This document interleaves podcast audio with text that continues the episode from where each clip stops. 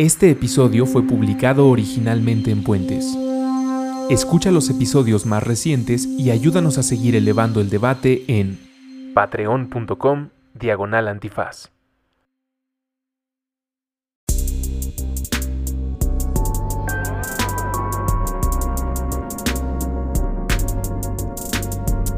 No se dice provincia, borrando líneas en el mapa a través de puentes, con Patti de Obeso.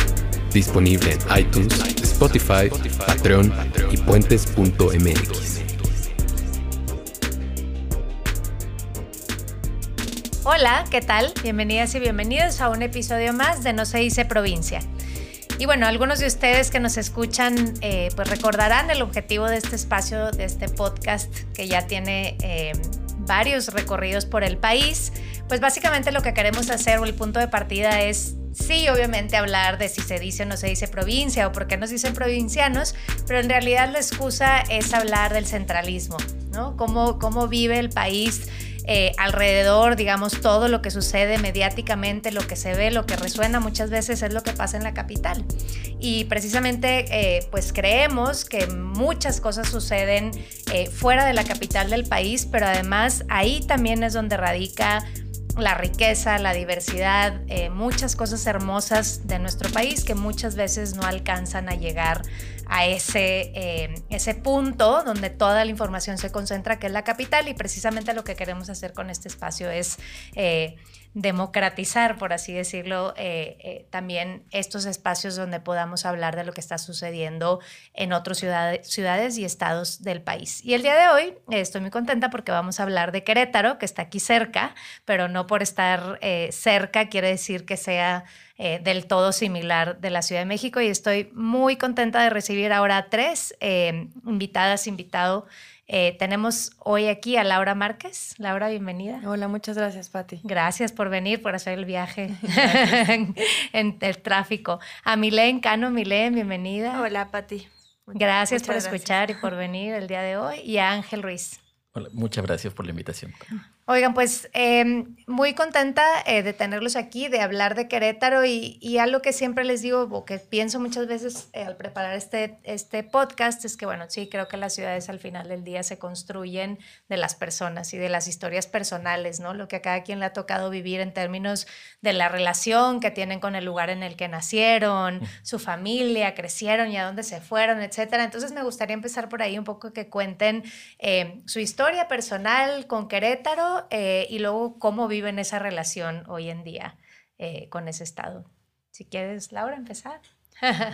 bueno, pues yo nací en San Juan del Río, este, que ni siquiera es Querétaro, o sea, es parte de Querétaro, pero es un municipio muy pequeño. Es, es, muy grande en, relación con gente, es, es mucha gente, pero eh, bueno, ahí viví toda mi, pues, mi infancia. es, le reitero, es un lugar muy pequeño, creo que la parte buena de eso es que muchas cosas no han llegado dentro de eso también muchas cosas no buenas no han llegado.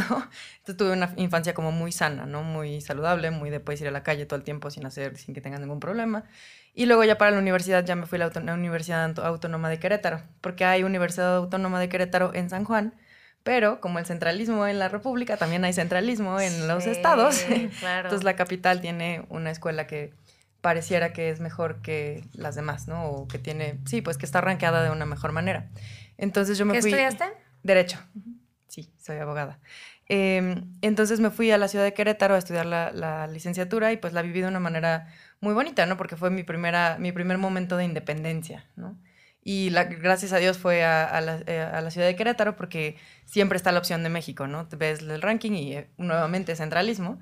Eh, afortunadamente fue a Querétaro porque me, me permitió vivirlo sin tráfico, no, vivir muy cerca de la escuela, vivir con no sé, con personas muy interesantes, eh, en un campus que es muy parecido a la UNAM, que tienes, eh, que tienes personas pues muy diversas, ¿no? Tienes al ladito está la universidad, está, la universidad es grande, eh, tienes a derecho y al ladito tienes a psicología y al ladito tienes ingeniería y, o sea, es un campus en donde puedes, si tú te abres la, la, la oportunidad, puedes conocer gente muy interesante.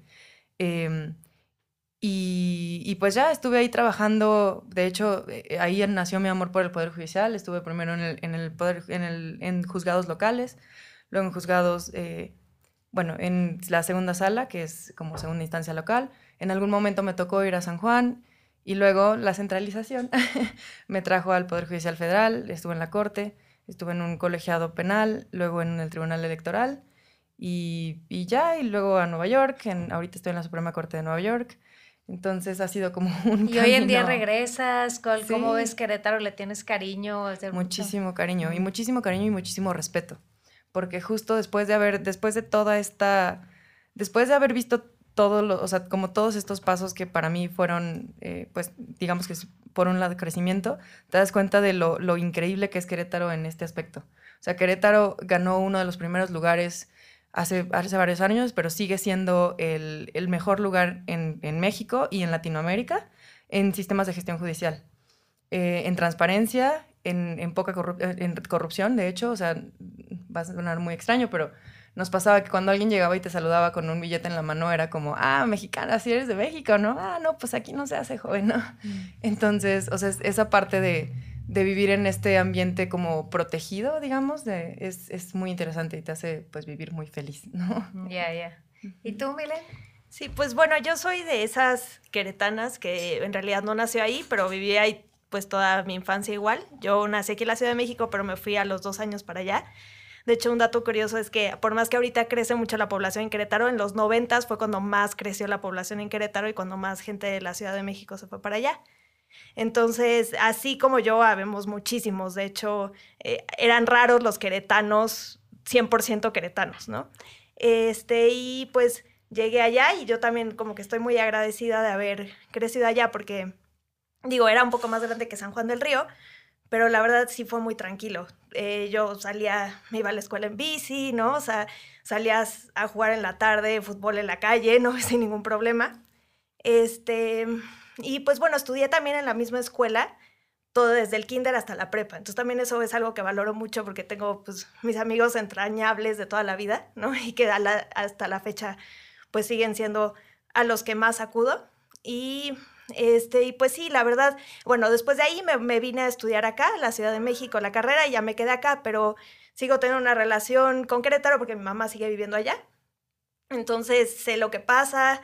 A mí más bien como que cada que voy me entra como que no sé, un sentimiento de nostalgia porque me gusta que crezca como está creciendo, pero al mismo tiempo me da, siento que ya no es lo mismo, ¿no? O sea, si yo regresara a querer hacer una familia allá, sé que ya no sería esa misma paz, ¿no? Con la que, con la que yo crecí, porque ya es una ciudad muy grande, ya hay gente de muchos lugares, que, lo cual le aporta cosas buenas, pero ya no es lo mismo, ¿no? Entonces, este, pues sí, creo que, este, creo que hay cosas buenas y malas de cómo ha crecido Querétaro, pero, pero en general yo viví una infancia muy, muy feliz allá, muy tranquila.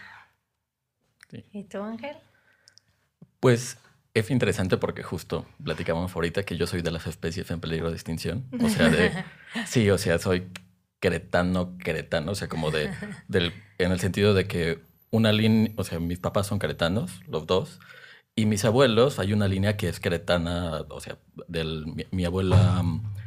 O sea, mi abuela paterna, o sea, de generaciones, generaciones, que podían mencionar la generación de la anterior, la anterior, la anterior, que podían ver las casas del centro de Querétaro. Ahí en Plaza de Armas hay una casa muy famosa que es la Casa de Cala, ¿no? Y que justo mi abuela me decía como de tu bisabuelito vivió en esta casa y entonces los Borja, Taboada, y podían justo decir como esos apellidos, ¿no?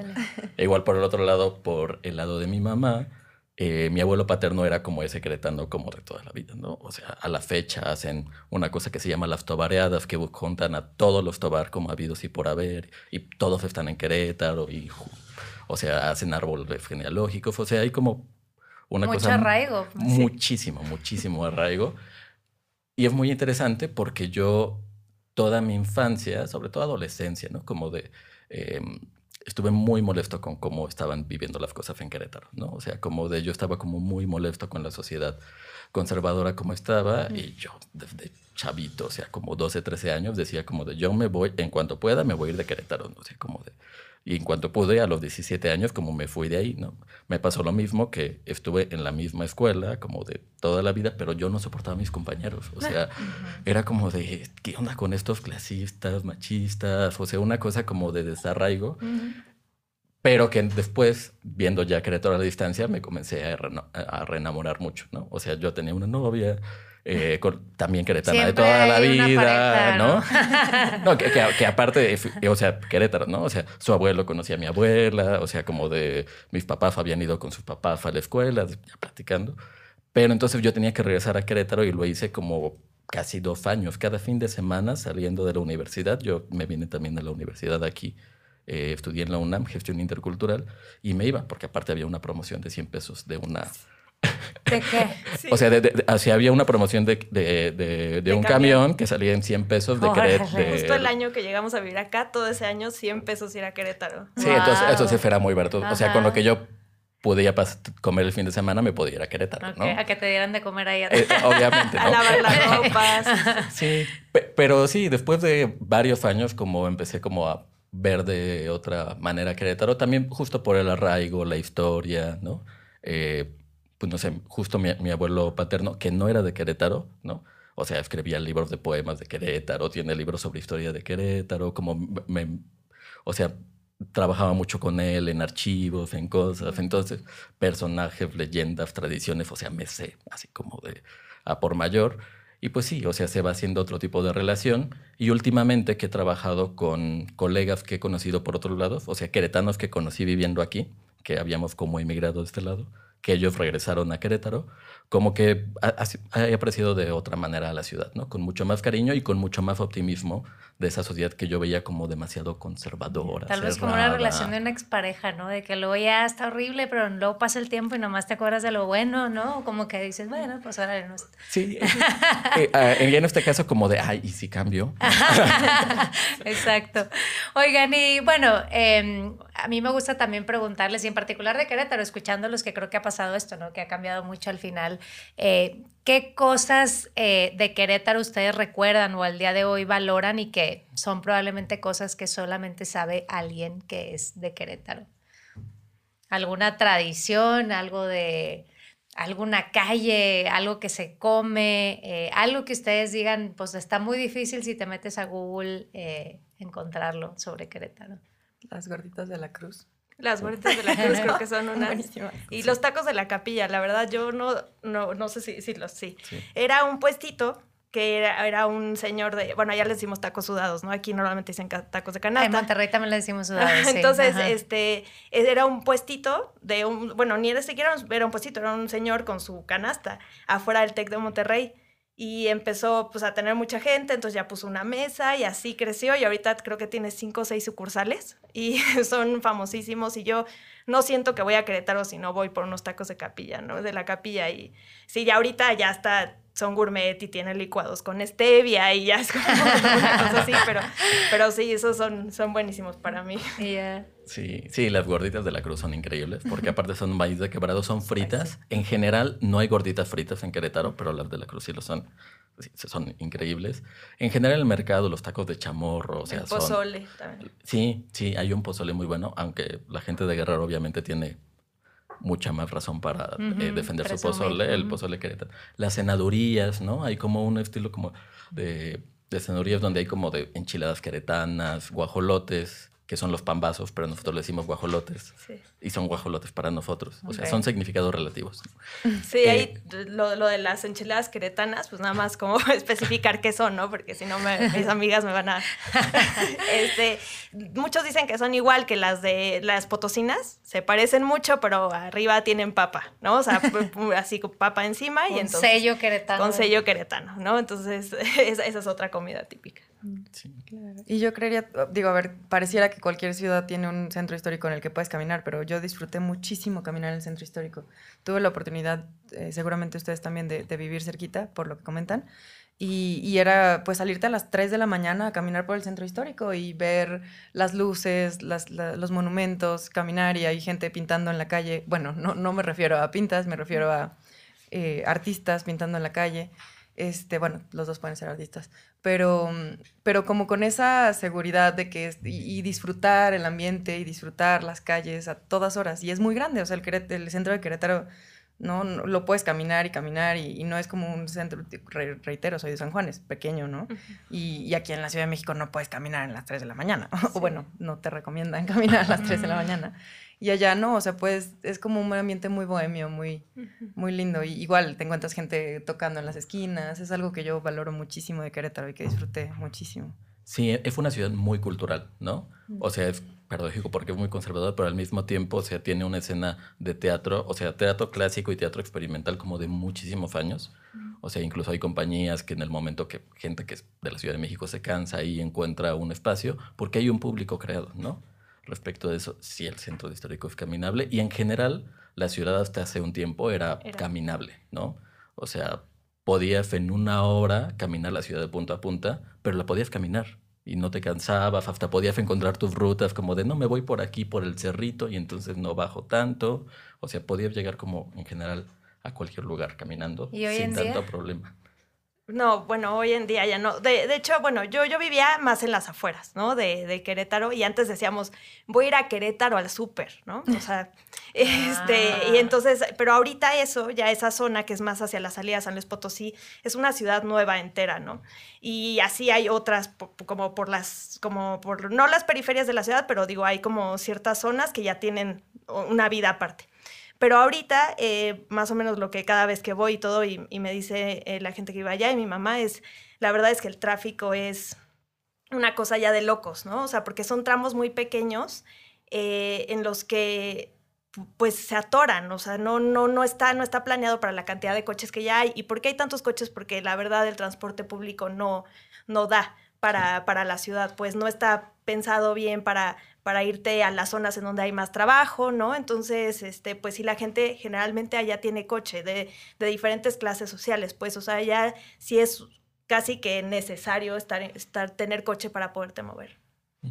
Sí, para poder llegar eh, a los lugares. Fue una ciudad que ha crecido mucho con base en la industria, ¿no? Y entonces eso te genera como ciertas dinámicas como muy perversas. Ha, ha generado una zona metropolitana muy difícil de gestionar, donde hay problemas, ¿no? Entre, la- la- en los, entre los, los tres municipios, ¿no? Santa Rosa, Jauregui, Querétaro, Corregidora. Sí, sí de hecho, de- ya, ya se unió uno de, de Guanajuato, entonces se vuelve más complicado. A Paseo el Alto ya es parte de la zona metropolitana, entonces ahí se vuelve mucho más complejo la, la gestión, ¿no? Entre presidentes municipales y sobre todo si son de diferentes partidos y con el gobernador. Bueno, es un- No, bueno, y justo lo que los escucho es eso, ¿no? Como mucha nostalgia, pero además creo que eso es todo lo que percibimos cuando vas a Querétaro, por lo menos eso es lo que yo veo, o sea, moverte o entenderle a una ciudad como esa me parece complicado, ¿no? Por supuesto comparto el centro histórico, me parece que es hermoso y bueno, todo el tema de la historia en México, ¿no? Ahí finalmente empezó la independencia y tal.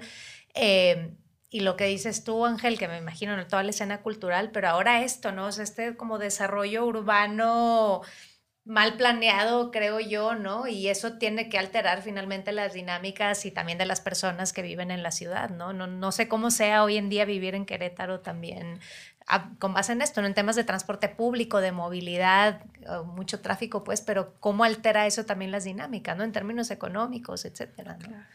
Sí, por ejemplo, ahorita ya, eh, justo, ya el, el centro histórico está lleno de mucho tráfico, pero la gente ya no sale tanto al centro histórico, sino a las plazas. Tenemos dos de las más grandes plazas en Lati- ah, bueno, malls, o plazas, ¿no? Yo diría plazas eh, comerciales en Latinoamérica, y la gente ya sale a las plazas, eh, ya no sales al centro. Y eso es muy triste, ¿no? O Sí, sea, terrible. ¿Por qué? Pero, pero sí, ha cambiado totalmente la dinámica. Y en términos de esto que decías hace ratito, Milen, de, mm, pues bueno, y de la industria también, o sea, que ha llegado mucha gente, y claro, ¿no? O sea, población de la Ciudad de México, de Monterrey, sé que hay- se ha ido mucha gente a vivir allá. Em, ¿Eso cómo lo han vivido? También, bueno, ustedes ya no están allá, pero sus familias, etcétera, como qué dinámicas también han cambiado. Sí, pues yo cuento mucho esta historia que me- a mí me impresionó una Navidad que fui a ver a mi mamá, hace, creo que fue dos da- Navidades. Este, fui al súper a comprar algo, eh, creo que no sé si fue el mismo 24 o un día antes, y era un súper muy chiquito, pero me costó trabajo encontrar a alguien que hablara español. En los pasillos escuchabas francés, alemán o a lo mejor español, pero con acento argentino, ¿no? Y, este, y la verdad es que sí es impresionante la cantidad de, extranjeros que han llegado y de diferentes lados. No es, no es algo nada más los alemanes llegaron, ¿no? O sea, es una, es una diversidad de, culturas. Los coreanos, ellos sí son un poco más cerrados. Tienen, hay, eh, en la zona por donde vive mamá hay tiendas coreanas, ¿no? Y que todo está en coreano. Y pues sí, creo que los europeos han sido un poco más abiertos. A mí algo que me gusta mucho es que han logrado como traer partes de estas cosas buenas de su cultura. Por ejemplo, hace poco ya Querétaro no, no permite usar bolsas de plástico y eso fue algo que impulsó la, como en conjunto con la comunidad eh, francesa, alemana.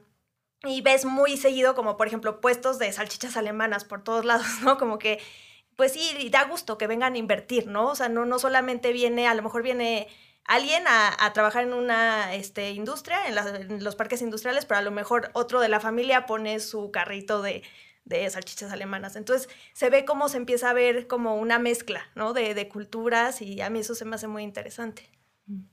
Para lo que tú decías hace rato, que eso también al mismo tiempo como que exacerba o genera también mayor desigualdad, ¿no? Porque precisamente, y esto creo que pasa en muchos estados, por lo menos en Monterrey también, cuando creció la industria, etcétera, llegan, ponen sus empresas, etcétera, y se traen a la gente, ¿verdad?, de sus países a vivir, a trabajar, etcétera, a desarrollar colonias y comunidades enteras, y al final la derrama económica para las ciudades, pues es muy poca, ¿no? O sea, eso también, yo no sé, en términos conectándolo con el tema de que es una ciudad conservadora, etcétera, no sé, cómo, cómo es esa relación también de, pues en términos de desigualdad, ¿no? Sí, o sea, y creo que es una sociedad que era desigual desde antes de que llegaran como estas olas de migración. Mm. O sea, que, yo, la, o sea, una parte fue en el 90, parte por la crisis económica en el 94, y, y hay una anterior que viene en el 85, justo después del sismo, ¿no?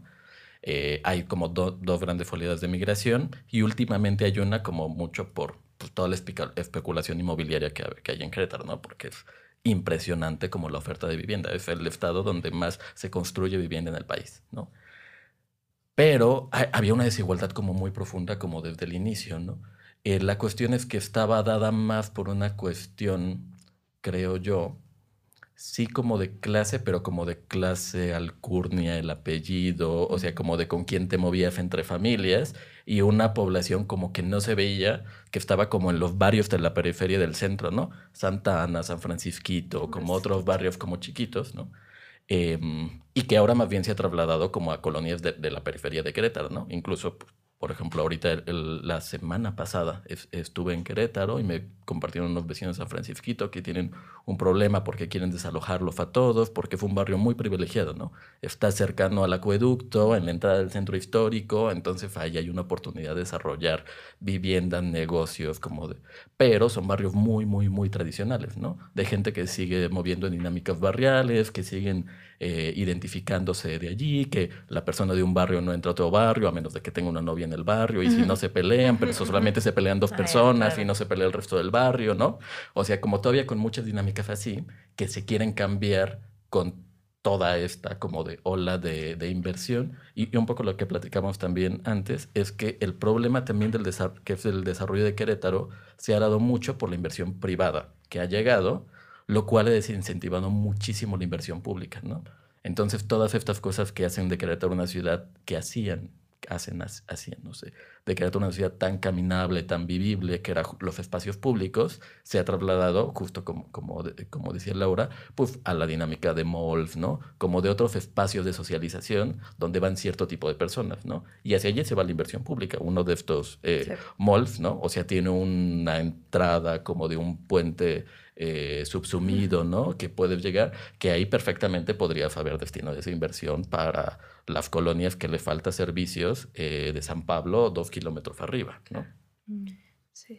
Y también yo creo, o sea, porque sí ha traído, claro, gentrificación y, desigualdad, pero a la vez diversidad, porque justo lo que decías, ¿no? Creo que, creo que esta alcurnia sigue existiendo y sigue eh, pues reinando prácticamente, pero a la vez se ha abierto. O sea, hay, un momento en el que socialmente es imposible que se sigan cerrando por todo lo que está pasando en Querétaro y ha traído nuevas ideas y ha generado nuevas dinámicas sociales y, que, las propias personas que siempre han estado ahí, eh, pues un poco dirigiendo y, pues sí, eh, replicando ciertos conceptos sociales conservadores y tal, tienen que abrirse porque, porque es parte de la diversidad que, y, incluso, pues sí, económica, ¿no? O sea, llega una persona que, que pone una empresa completa y, le da trabajo a muchísimas personas y trae ideas y, te, y, y tienes que abrirte, o sea, por mucho que no sea tu familia de Alcurnia. Entonces, y que es una persona, eh, o sea, creo que ha traído también diversidad. Eh, entonces, esa creo que sería la parte buena.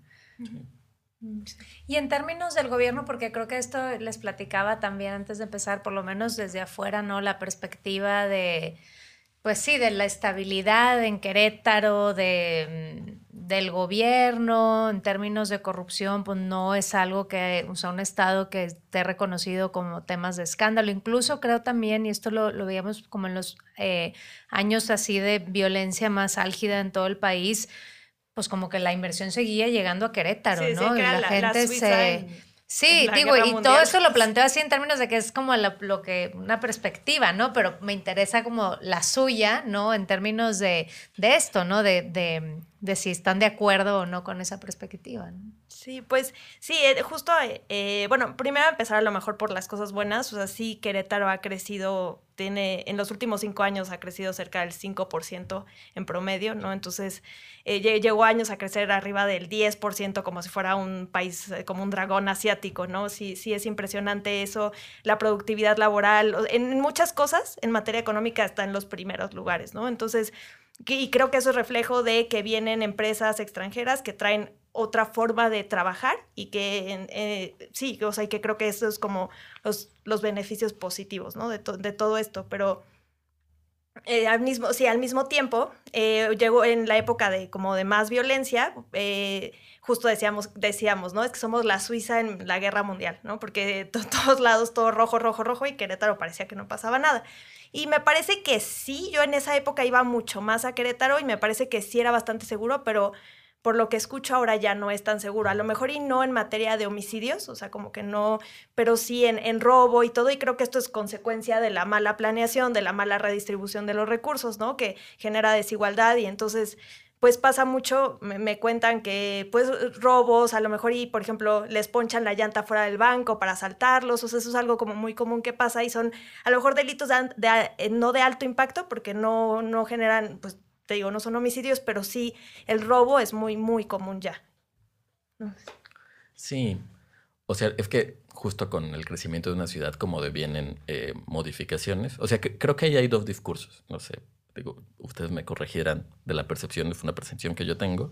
Una es el discurso del Querétaro que añoramos, que era muy seguro, y que justo gracias a las personas que llegaron nuevas, ¿no? Porque aparte siempre que hay una dinámica de mayor criminalidad siempre es el extranjero, ¿no? Siempre es el otro, es lo más sencillo. Siempre.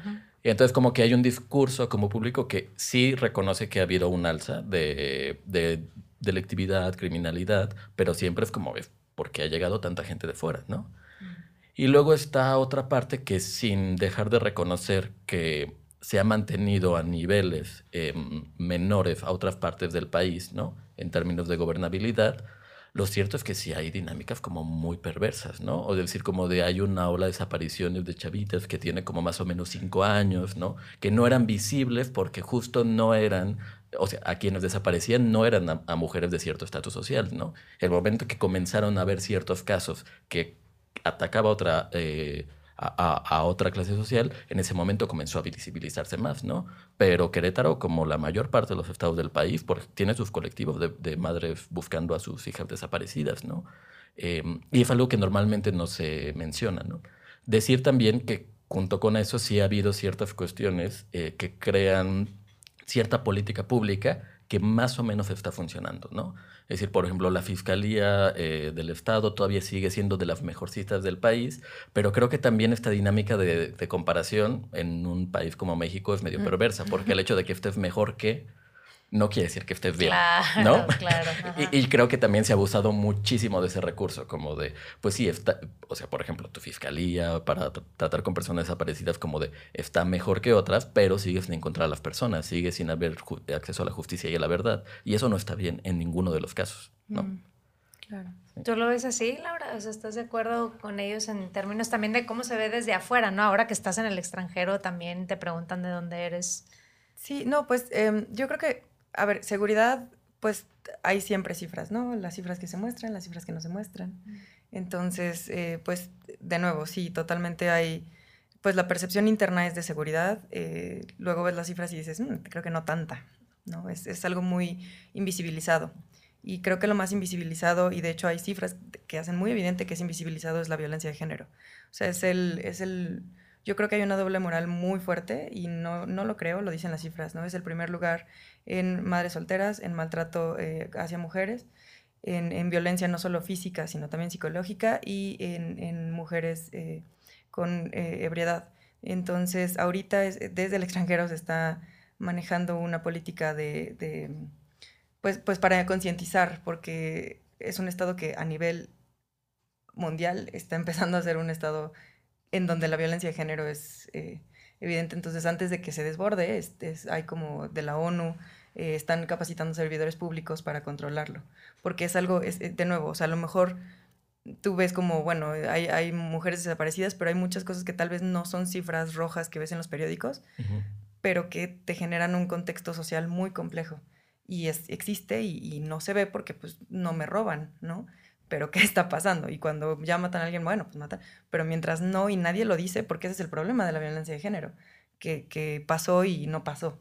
Y incluso yo lo digo y, le hablo con la gente y, no, bueno, pero no, no, eso es normal, es un accidente, ¿no? Y es, o sea, es, muy normalizado e invisibilizado en la, en la sociedad queretana en general. Claro, y a veces es más difícil. Antes de este episodio grabamos el de Mérida y un poco lo mismo en el sentido de Mérida, el mejor lugar para vivir, ¿verdad? Entonces un poco traes ese lastre también de aquí todo está maravilloso, entonces pues no le muevas, ¿verdad? O, o incluso cuando quieres hacer visible un tema, pues como que nadie te la cree, ¿verdad? Porque pues las cifras muestran lo contrario, ¿no? Entonces lo vuelve más difícil. Pero en términos de cosas positivas o movimientos o historias o personas, porque siempre pasa por un punto dark, como les digo aquí el podcast, pero eh, creo que seguro conocen movimientos, personas, historias en particular que a veces, ¿no? Como que nos mueven a hablar de, pues, del otro lado de lo que está sucediendo, ¿no? También.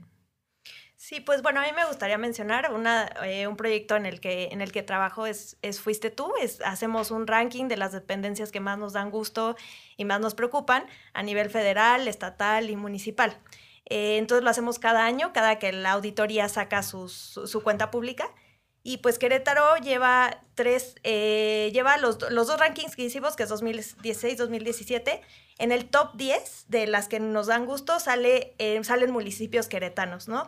Tequisquiapan sobre todo y Colón son los que les va muy bien. Y es, es, impresionante que se metan en el ranking junto con, eh, junto con eh, secretarías eh, federales, ¿no? que son mucho más grandes. Entonces ellas manejan pocos recursos y aún así se logran meter al, al ranking. Pero del lado de que nos preocupan, eh, bueno, hay, en, en, el caso del gobierno estatal de Querétaro, vemos, vemos gobiernos estatales, por ejemplo, Michoacán, Chihuahua, son muy problemáticos, con más de de miles de millones de pesos eh, detectados con irregularidades y el gobierno de Querétaro lleva tres años sin tener ninguna irregularidad según la Auditoría Superior de la Federación. De ahí no se, no se explica que no haya corrupción ni nada, simplemente es decir, bueno, ellos al menos son muy transparentes en el uso de sus recursos y son eficientes al administrarlos. Entonces creo que eso es algo muy bueno. sí. Sí, o sea, yo creo que o sea, una cosa que sí quisiera traer es, un, hay una escena cultural pujante, interesantísima, o sea, jóvenes creadores como que están haciendo como cosas muy interesantes. O sea, normalmente el epicentro de ese tipo de lugares era el, eh, más bien, ese tipo de, de nuevas creaciones era el Museo de la Ciudad, ¿no? Porque era como el lugar como más abierto, ¿no? Ibas al Museo de Arte, ibas a otros espacios como de siempre te cerraban la puerta, ¿no? Llegas con cualquier locura al Museo de la Ciudad y era como, claro, quieres hacer como cualquier cosa y podías hacerlo. Y ahorita por ahí jóvenes dramaturgos que han ganado como premios nacionales, eh, están como em, em, eh, lugares como el Teatro de las Sabandijas, ¿no? El Sabandija de Palacios, o sea, gente que está haciendo cosas muy, muy, muy interesantes dentro, del, dentro de Querétaro hay varios proyectos de librerías independientes que están empezando a lograrse, la librería Submarino, la Comezón, ¿no? Que aparte están en circuitos de librerías independientes con otras partes de, del, del, país que están haciendo cosas como muy, muy interesantes, ¿no? Eso, y por el lado como del activismo, ¿no? Eh, no sé, también platicábamos que como una cosa que extrañamos mucho y que en Querétaro como de no, no se sentía que había cuando estábamos eh, nosotros, ¿no? Eh, yo me acuerdo, ¿no? O sea, que yo estaba en un Ocupa, que estaba en una colonia que se llamaba Vista Alegre Maxey, ¿no? Adherente a la Sexta, ¿no? Y eran las marchas de primero de mayo y habían 20 personas marchando, ¿no? Y no pasaba como nada más, ¿no? Pero ahorita, por ejemplo, movimientos justo de, mujeres organizadas, eh, feministas, eh, movimientos a favor de la diversidad sexual son mucho más visibles, ¿no? Pride Querétaro, otro tipo de, eh, de iniciativas que están buscando modificar la política pública en contra de toda la normativa tan restrictiva que hay en el Estado, en matrimonio igualitario, ¿no? Acceso a la justicia para las mujeres. O sea, sí es una cosa que está eh, eh, saliendo mucho y creo que no es tan necesariamente tan visibilizada, ¿no? Chido. No, yo creo además, siempre lo he pensado, el tema del arte también, ¿no? Mueve conciencias de cambiamientos. Creo que aprovechar eso más allá del activismo, que claramente es importante, como hacerlo a través del arte también tiene un peso, ¿no? Sí, no, y además creo que adicionalmente a las sociedades organizadas, me parece que la gente tiene una opinión. O sea, como que todos están interesados en qué está pasando. Esto, de, el hecho de que sea transparente, la gente lo ve, o sea, y te dice, ¿cómo se pudieron gastar dos millones en este evento en el que no? O sea, la gente participa, se lo pregunta y se va a formar al, palacio eh, local, ¿no? Y, y oye, ¿no? O sea, la, la gente tiene una conciencia política, que eso es muy importante.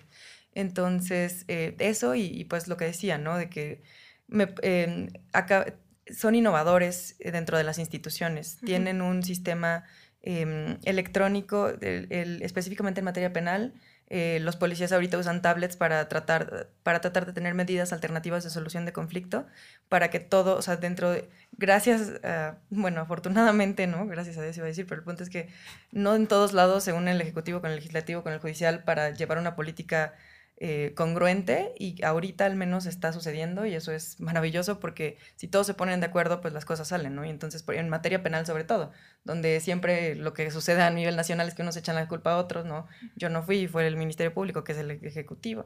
Entonces, aquí es al contrario, bueno, ¿cómo nos juntamos? Y hay ahorita un proyecto que lleva varios años, como unos seis, puede ser no estoy segura, el proyecto Cosmos, que es justo eh, unir y, que está impactando de manera innovadora al, control de, pues no, al control y a la justiciabilidad de, los asuntos penales.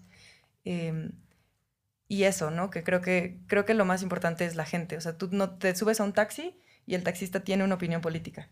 O sea, todo, caminas por la calle y la gente es súper abierta, eh, te, te comparte, te, te, quiere, ¿no? La gente es muy, somos muy querendones y, y, y, además compartimos nuestras posturas. Creo que eso es lo que hace a Querétaro tan interesante. Pues es un buen mix de cosas, ¿no? Al final creo que te veo pensativo. Sí, es que lo que estaba pensando es que, o sea, hay como cierta, esta conciencia política que mencionas, o sea, creo que está también muy presente, tal vez no tan visibilizada, en la periferia de las ciudades y sobre todo como en otros municipios, ¿no? Sobre todo yéndote al semidesierto, la Sierra Gorda, o sea, también, incluso históricamente, como de hay una historia como de movilización social, política, que viene desde la guerra chichimeca hasta nuestros días, donde hay una sociedad como pujante, eh, organizada en pueblos y comunidades que tampoco es normalmente visibilizada en el centro de Querétaro, ¿no? O sea, tú hablas de la Sierra Gorda, como de los eh, pueblos organizados en Amealco, en todos los barrios que tienen, y es como, de, de, pronto te ven con cara como de qué me estás hablando, ¿no? Pero sí hay como de una conciencia política muy importante que también en ciertas dinámicas de migración han, han, hecho proyectos muy interesantes, ¿no? Y en términos de medios de comunicación o de vías, o sea, ¿hay algún medio así que sea referente o alguna vía en particular? Pues están los, algunos medios universitarios que suelen ser como las voces como disidentes, mm. em, ¿no? Han, ha, habido un intento como de nuevos medios, plaza de armas y todo, pero como que no terminan de salirse de cierta dinámica. No sé, tal vez o sea, yo no estudié en la UAC, estuvo muy cercano, pero no sé si. Bueno, además también supongo que la cercanía con la Ciudad de ah. México también pasará esto con los medios, ¿no? o sea, algo como muy que pues, los que consumen son los de la Ciudad de México, finalmente. ¿no?